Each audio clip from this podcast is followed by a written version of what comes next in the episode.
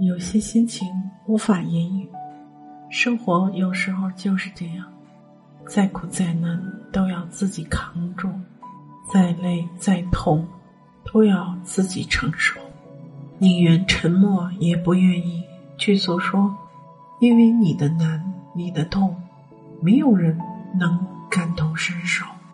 人生中总是泪多于美，不得不面对，感情里总是。疼多过醉，难免有心碎。理不清的是是非非，只能独自去品味。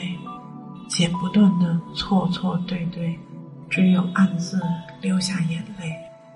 世上最苦的不是黄连，而是一颗默默承受的心。人间最累的不是罗马，而是一个努力拼搏的人。不能说的苦楚。化作孤独，一个人去扛；不能流的泪水，变成风雨，一个人去挡。每一个成年人身上都有不可推卸的责任，你的感受和难过，无法用言语去描述，说出来反而觉得无力。人累了，可以躺下去休息；心累了，却不能假装不在意。